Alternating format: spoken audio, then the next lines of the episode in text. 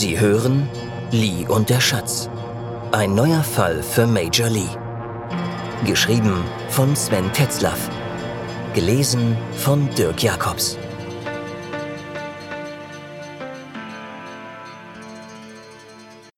Jetlag.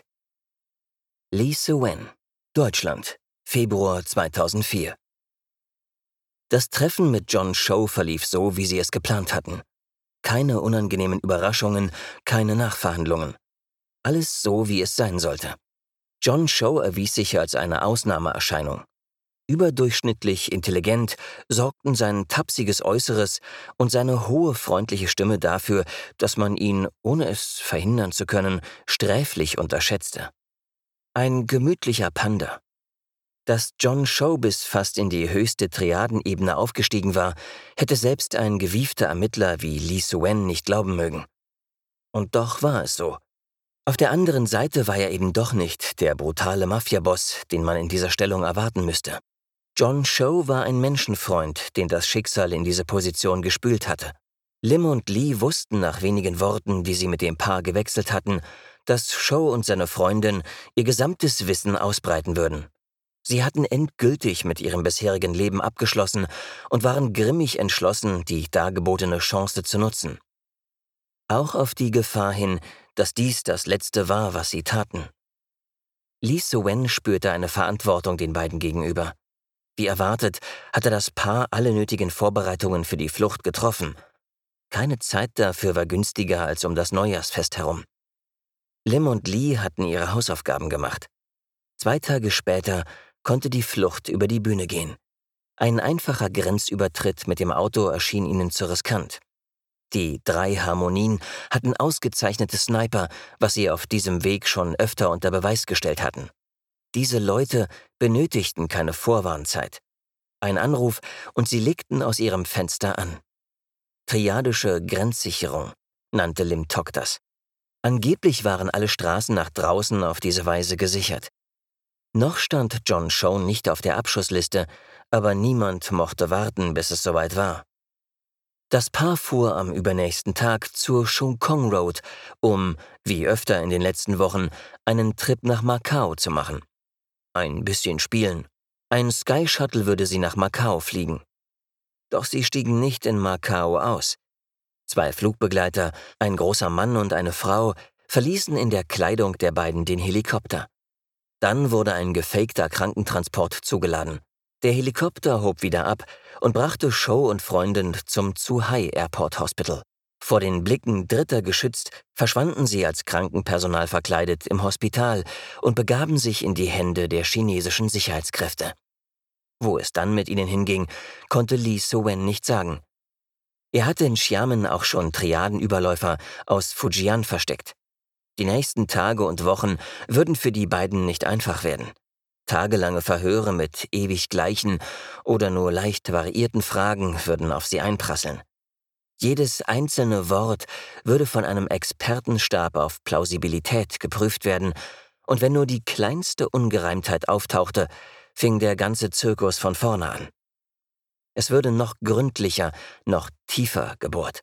Sie waren zwar offiziell keine Gefangenen, Theoretisch gab es sie nicht einmal auf chinesischem Boden, aber praktisch waren sie es dennoch. Sie würden sich beide über die Zeit kaum sehen, und wenn, würde jede Kommunikation zwischen ihnen überwacht. Lee und Lim hatten ihnen die Prozedur in dem Abbruchhaus genau geschildert und hoffentlich die Illusion genommen, dass sie sich mit Zurückhaltungen oder Lügen durchmogeln könnten. Hatten sie es endlich überstanden, würden sich plastische Chirurgen der beiden annehmen. Wenn die Wunden abgeheilt waren, bekamen sie neue Papiere mit aktuellen Bildern.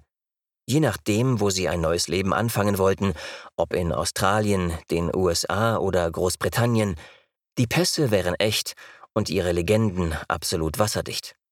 An ihnen hatten Spezialisten mehrere Wochen gearbeitet inklusive der Verlegung von Spuren in Melderegistern, in Schulen, bei Ärzten und wo Menschen im Laufe ihres Lebens Spuren zu hinterlassen pflegen.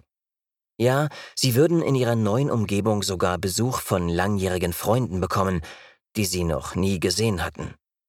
Und auf dem Grillfest, anlässlich ihres Einzugs ins neue Haus, würden sie mit diesen Freunden Geschichten vor den neuen Nachbarn zum Besten geben, die nie stattgefunden hatten.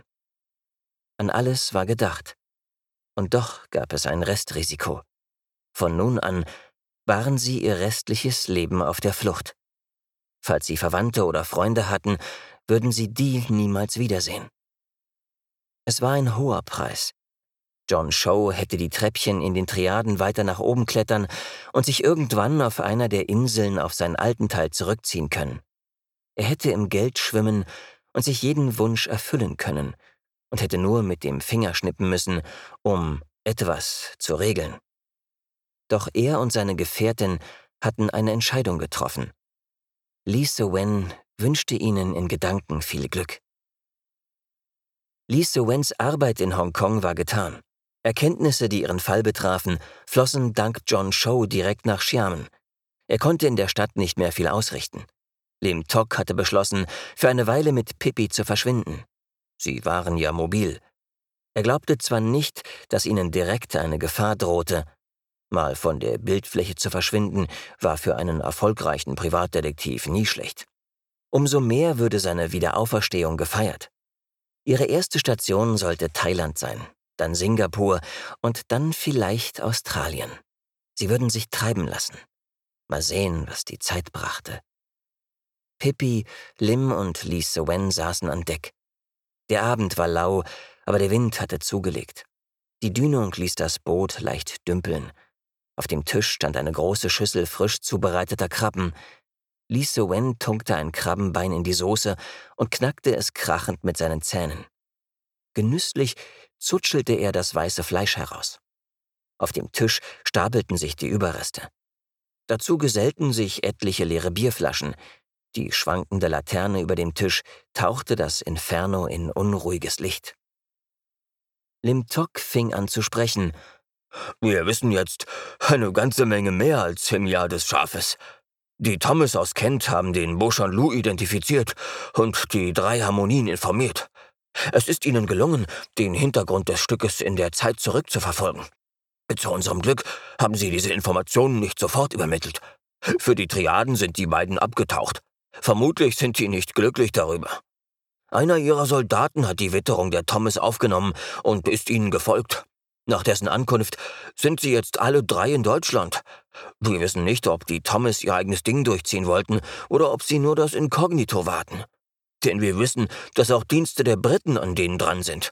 Es muss nicht unbedingt ein unfreundlicher Akt der Thomas gegenüber den Triaden gewesen sein. Ich kann mir das kaum vorstellen.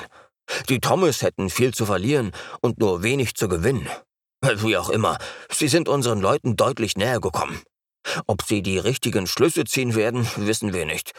Die Weichen werden jetzt in Deutschland gestellt.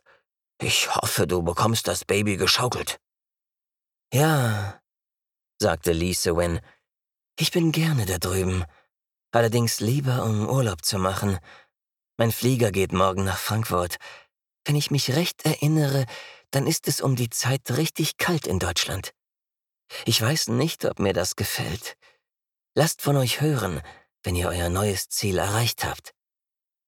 Sie stießen an und machten sich wieder über die Krabben her. Frankfurt empfing ihn wie erwartet. Das Wetter war deutsch, grau, diesig und unanständig kalt. Er hatte keine entsprechende Kleidung dabei. Vor seiner Abreise hatte er seiner Kontaktperson in Deutschland übermittelt, dass er wie ein Sommerreisender ausgestattet war. Neben seiner Uniform, weißes Hemd, helles Jackett, schwarze Hose und schwarze Halbschuhe, hatte er sich einen Trenchcoat gewünscht. Die Idee entsprang einer plötzlichen und, wie er zugeben musste, albernen Anwandlung. Die passende Driving Cap hatte ihm Lim Tok gegeben. Mütze und Trenchcoat erschienen ihm erst etwas exzentrisch, aber nun war er froh über die Eingebung. Jeder dritte Mann lief auf dem Flughafen mit einem Trenchcoat umher.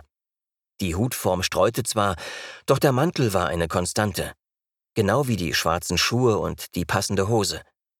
Dass er nie eine Krawatte trug, riss ihn etwas raus. Deutschland war schon merkwürdig, dachte er. Dank des First-Class-Tickets konnte er die Maschine schnell verlassen und brachte die Pass- und Zollkontrolle vor den meisten seiner Mitflieger hinter sich.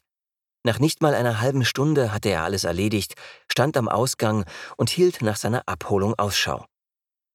Es waren nicht nur viele Chinesen an Bord der Hongkonger Maschine, auch die, die warteten, waren überwiegend Asiaten. Er wollte sich gerade Sorgen machen, da sah er seinen Namen auf einem Schild. Ein junger Konsulatsmitarbeiter aus Frankfurt. Er würde Li Sewen direkt nach Berlin zur Botschaft fahren. Ihm war es recht. Er wollte so schnell wie möglich nach Norden. Insgeheim hatte er befürchtet, dass sie erst dem Konsulat in Frankfurt Aufwartung machen mussten. Die S-Klasse, in der er nun saß, würde für die Strecke sechs Stunden brauchen. Ein Anschlussflug wäre schneller gewesen. Ein wenig ärgerte er sich darüber, dass das Frankfurter Konsulat nach der Planänderung nicht gleich einen Weiterflug gebucht hatte. Auf der anderen Seite war der Wagen wunderbar bequem und wohltuend leise. Der weiche Sitz, die hohe Temperatur und das leise Schnurren des Motors ließen ihn schläfrig werden. Er hatte im Flugzeug nur schlecht geschlafen. Es quälte ihn nicht nur der Kater von ihrem letzten Abend auf der Junke. Hinzu kam, immer wenn er gegen die Zeit flog, hatte er das gleiche Problem mit der Schlaflosigkeit. Es gab dafür keine logische Erklärung. Flog er in die andere Richtung, nach Osten über die Datumsgrenze nach Amerika, war es ganz anders. Er schlief auf diesen Touren wie ein Murmeltier, und die Anpassung an die Zeit brauchte nicht länger als einen Tag. Dagegen ärgerte er sich auf seinen Deutschlandflügen mindestens drei Tage mit dem Jetlag herum. Er schreckte auf. Dies war nicht mehr die Autobahn. Der Funkturm glitt an dem Fenster vorüber. Sie fuhren auf der Bundesstraße. Wenn kein Stau dazwischen kam, wären sie in einer halben Stunde in der Botschaft. Lee Se-wen konnte es kaum fassen. Er hatte fast die gesamte Strecke verschlafen. Das war einerseits gut, denn er fühlte sich fit und ausgeschlafen, aber andererseits bestand die reale Gefahr, dass er die nächste Nacht nicht schlafen konnte. Es war früher Nachmittag. Mit etwas Glück konnte er die Formalitäten in der Botschaft schnell erledigen. Ihm wäre es recht, wenn er sich gleich weiter auf den Weg nach Rostock aufmachen könnte. Lee war schon klar, was die Botschaft von ihm wollte. Sein Aufenthalt in Deutschland war nicht ganz unkompliziert. Im Gegenteil, unkompliziert war ein Euphemismus, wenn man seine Mission betrachtete. Es war schlicht illegal, was er tat, und konnte ernsthafte diplomatische Verwicklungen heraufbeschwören. Er sollte in einem fremden Land ermitteln, und zwar strikt unter dem Radar der Polizei oder anderer Dienste. Ihm standen zwar die Kollegen in China für Auskünfte und ähnliches über die Botschaft zur Verfügung, aber im Grunde war er auf sich allein gestellt. Seine Legende war die eines Geschäftsmannes in der Tourismusindustrie, welcher neue Ziele für chinesische Touristen in Mecklenburg-Vorpommern und besonders auf den Ostseeinseln ausloten sollte. Das hatte er sich selber ausgedacht und gegen den leichten Widerstand seiner Vorgesetzten letztlich durchgedrückt. Ihm gefiel die Vorstellung, dass seine Landsleute nicht mehr ins Münchner Hofbräuhaus, nach Neuschwanstein, zum Brückentor in Heidelberg und zur Berliner Mauer in unzähligen Bussen gekarrt wurden, sondern das richtige, rauere, aufregendere Deutschland wahrnehmen könnten. Location Scout für ein Touristikunternehmen, muss ein ziemlich cooler Job sein, falls es den wirklich gab, dachte er. Die gut zahlenden chinesischen Touristen ließen sich nach seiner Meinung mit einem pittoresk albernen Schein Deutschland abspeisen. Mal sehen, seine aktive Dienstzeit dauerte nicht ewig. Freiberuflicher Scout könnte ihm gefallen. Eher nicht Privatermittler, so wie Lim Tok. Dessen Beruf unterschied sich nur marginal von seinem jetzigen. Vielleicht würde der nicht mehr ganz so tief in menschliche Abgründe schauen. Doch immer noch tief genug, wenn er Lims Geschichten lauschte. Ein Botschaftsmitarbeiter empfing ihn ohne jede Wartezeit. Gut, dachte Lee Sewen, chinesische Effizienz auch hier. Nicht lange rummachen, gleich loslegen. Der Mitarbeiter, der seinen Namen nicht nannte, erklärte ihm nochmal die bekannten Umstände. Major Lee Sewen, ich brauche Ihnen sicher nicht die Brisanz dieses Auftrages zu schildern. Die Beziehungen der Volksrepublik zu Deutschland sind nicht wirklich supergut. Wirtschaftlich kommen wir miteinander aus, politisch gibt es einige Hürden. Zwar hat der aktuelle Kanzler ein wenig Druck aus dem Kessel genommen, gerade hinsichtlich der Tibet-Frage, aber es gibt immer noch genug Reibungsflächen. Wir hätten eine polizeiliche Ermittlung in Zusammenarbeit mit deutschen Kollegen beantragen können. Das wäre meine präferierte Vorgehensweise gewesen. Leider hat jemand in Beijing enormen Druck gemacht und sie mir hergeschickt. Er schaute Li Sewen einen Augenblick aufmerksam an und fuhr dann fort. Ich will gar nicht wissen, was da gelaufen ist. Nur so viel, unsere aktuellen Beziehungen zu Deutschland sind das Ergebnis langjähriger und wirklich harter Bemühungen beider Seiten. Jetzt haben wir große Sorge, dass jemand das wieder einreißen könnte. Das war für einen Chinesen ungewöhnlich deutlich. Li konnte den Mitarbeiter verstehen. Auch Lis Situation war kompliziert. Er war Polizist, kein Geheimdienstler. Von dem Gewerbe hatte er keine Ahnung. In der Abteilung der organisierten Kriminalität arbeiteten sie oft verdeckt, hatten aber immer einen mächtigen Apparat über sich. Der fehlte nun. Außerdem musste er den offiziellen Apparat des Gastlandes unterlaufen. Li Sewen hatte es in Qingdao ein paar Mal erlebt, dass ihm ausländische Ermittler ins Handwerk pfuschten. Diese Ermittler machten reine Polizeiarbeit. Amtshilfeersuchen über die diplomatischen Kanäle zogen sich endlos hin und dann hatte irgendwo in den USA, UK oder EU ein Vorgesetzter die Geduld verloren und rein pragmatisch entschieden. Polizisten tickten auf der ganzen Welt ähnlich. Flog so eine Initiative auf, lief das diplomatische Getriebe heiß. An die Öffentlichkeit gelangten die Fälle nicht, aber für die Beteiligten hatten sie fast immer unangenehme Konsequenzen. Jetzt war Lee Sewen in der Rolle des illegalen Spielverderbers. Die Botschaftsmitarbeiter kannten nur einen Teil des Bildes. Lee Sewen steuerte seinerseits nichts zur Aufhellung bei. Er ließ die Belehrung stoisch und ohne Worte über sich ergehen. Nach kurzer Zeit waren sie fertig. Die Botschaft war zwar nicht von seinem Einsatz begeistert, doch sie ließen sich dennoch nicht lumpen. Ein mit allem Schnickschnack ausgestatteter A6 stand auf dem Hof. Im Kofferraum lag eine Garderobe für mindestens zwei Wochen, dazu Visitenkarten eines Reiseveranstalters aus Qingdao, ein Päckchen Bargeld mit lauter 50-Euro-Scheinen. In der Konsole fand er, an die Freisprechanlage angeschlossen, ein nagelneues Nokia 6810, inklusive aktivierter deutscher SIM-Karte. Jeder würde ihm bei dieser Ausstattung den chinesischen Entrepreneur abkaufen. Standesgemäß hatte man ihm ein Zimmer im Radisson in Rostock gebucht. Lee fuhr los. Der Verkehr in Deutschland war zwar schnell, bedeutend schneller als in China, aber entspannter. In Xiamen musste er auf jede Eventualität vorbereitet sein. Fußgänger, die ohne jede Umsicht die Straße kreuzten, Fahrzeuge, die ihm auf seiner Spur entgegenkamen, andere Fahrer, die weder nach links noch nach rechts sahen, Autos, die plötzlich mitten auf der Straße stoppten, weil sie den Weg nicht wussten, alles war möglich. Selbst Ampeln konnte man nicht ernst nehmen. Der Straßenverkehr war von reinem Darwinismus getrieben. Es wurde gedrängelt, geschnitten, getäuscht. Geschwindigkeitsbegrenzungen galten als Folklore, die man aus dem Westen übernommen hatte, deren Sinn sich aber den meisten Autofahrern bislang nicht erschloss. Die faktische Regellosigkeit führte dazu, dass der Verkehr auf die Geschwindigkeit heruntergedimmt wurde, die den Fahrern noch halbwegs die Illusion gab, im Falle eines Falles reagieren zu können. Selbst das war noch viel zu schnell. Es knallte an jeder Ecke. Die Unfälle führten wiederum zu Staus unglaublichen Ausmaßes. Da jeder dem Stau entkommen wollte, verkeilte sich der Verkehr endgültig. Jeder versuchte mit Hupen den Stau aufzulösen, dieser Wahnsinn vollzog sich Tag für Tag. Brutal, laut und zeitfressend. Autofahren in Xiamen hatte mehr mit Arcade-Spielen als mit dem Konzept, von A nach B zu kommen, zu tun. Li hasste es, in China Auto zu fahren. In Deutschland war das anders. Es juckte ihm in den Fingern. Hier gab es Regeln, an die sich jeder hielt und die man schon gar nicht in Zweifel zog. Eins ergab sich aus dem anderen. Der Verkehr funktionierte wie ein feinjustiertes Räderwerk einer Schweizer Uhr. Gemessen an Schiamener Verhältnissen gab es keine echten Störungen. Und wenn doch mal, dann war es den Deutschen wert, dass es im Radio erwähnt wurde. Lee fand das rührend. Das Navigationssystem führte ihn durch den abendlichen Verkehr Richtung Autobahn.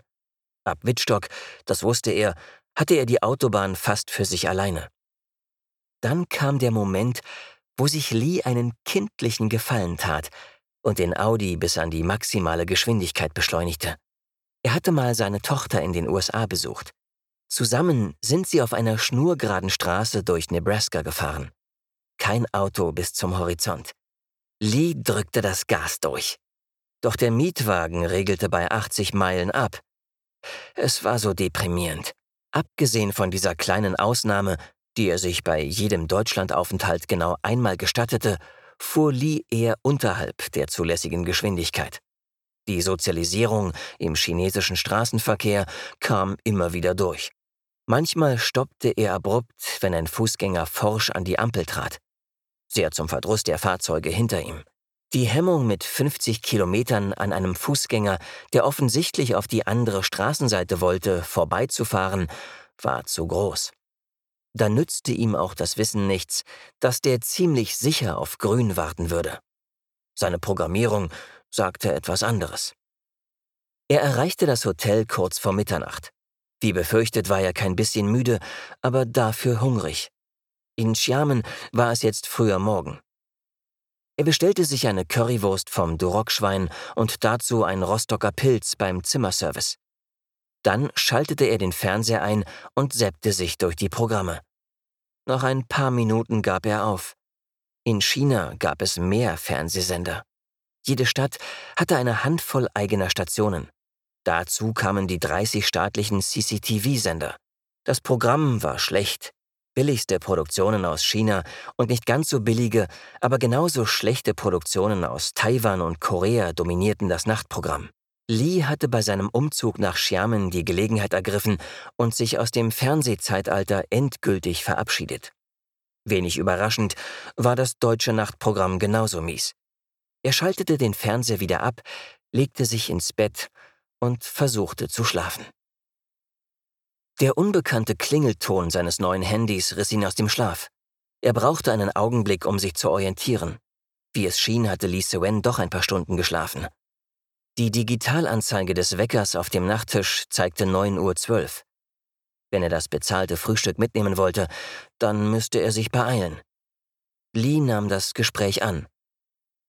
Why? Es war eine Frau am Telefon, Sie sprach gutes Chinesisch, wenn auch mit einem unverkennbaren deutschen Dialekt. Hallo, Lise Wen. Nun lernen wir uns doch mal kennen. Ich bin es, Maren. Ein Freund hat mir deine Nummer heute Nacht per SMS gesendet.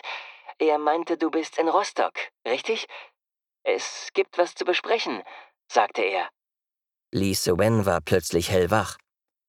Maren, unglaublich. Ja, ich bin in Rostock im Radisson. Wo bist du? Können wir uns treffen?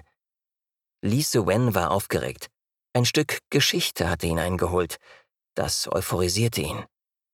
Die Stimme antwortete, Ich bin auf der A20. In einer Stunde kann ich im Hotel sein. Ich rufe dich an, wenn ich da bin. Äh, soweit erstmal. Bis gleich. Bis gleich, sagte Lise Wen. Eine Stunde war knapp. Duschen, anziehen, frühstücken. Er hängte das Schild Please make up my room an den Knauf und fuhr mit dem Lift zum Frühstücken. Richtig genießen konnte er das Frühstück nicht. Lee war zu aufgeregt. Das Handy lag neben ihm auf dem Tisch. Alle paar Sekunden berührte er eine Taste, um den Bildschirmschoner wegzudrücken. Nach dem Kaffee ging er in die Lobby. Er brauchte nicht lange zu warten. Nach zehn Minuten kam eine schlanke, blonde Frau in den besten Jahren in die Lobby. Sie schaute sich aufmerksam um. Als sie ihn sah, nickte sie ihm zu und kam zu seinem Platz. Lee Wen, bist du das? Ich wollte dich gerade anrufen. Ich bin Marin Hinrichs.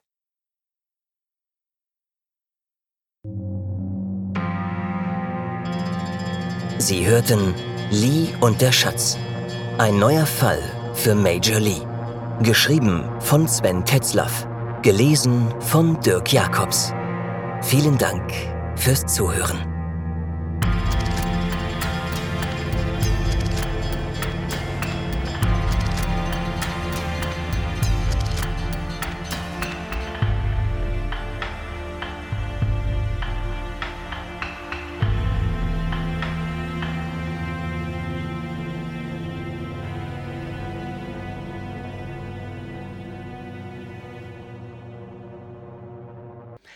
Das waren wieder 24 Minuten Major Lee.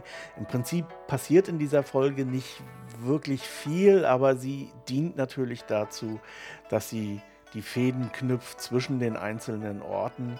Und ja, nun ist der Major Lee in Deutschland angekommen und die Geschichte bzw. die Fäden, die wir ja schon erkannt haben, laufen immer weiter aufeinander zu. Man merkt dem Roman auch ein bisschen an, dass er im Jahre 2004 spielt, denn heutzutage würde man nicht mehr mit der Fähre bzw. mit dem Helikopter nach Macau fahren von Hongkong, sondern wahrscheinlich mit dem Bus oder mit dem eigenen Auto, wie auch immer. Denn mittlerweile gibt es eine Brücke zwischen den beiden ehemaligen Kolonien und das ist auch tatsächlich das bequemste, was es gibt. Aber die Reise mit der Fähre damals hatte so seinen Reiz wer schon mal dort war, weiß auch, dass es eine Schnellfähre gibt und eine eher langsame Fähre für Touristen, wo man so ein bisschen gucken kann. Es gibt zwischen den beiden Ländern auch so eine Art Grenzkontrolle. Das geht aber relativ schnell vorbei und ist jeweils immer nur auf der anderen Seite. Wir sind mal geflogen für knapp 100 Euro pro Person. Gut, das ist zwar gemessen am Preis mit der Fähre bzw. mit dem Bus doch noch ganz schön viel, aber nicht so exponentiell viel, wie man das eigentlich vermutet hätte ähm, bei irgendwelchen Helikoptertouren. Was den Jetlag betrifft, das hier ist tatsächlich ein bisschen autobiografisch.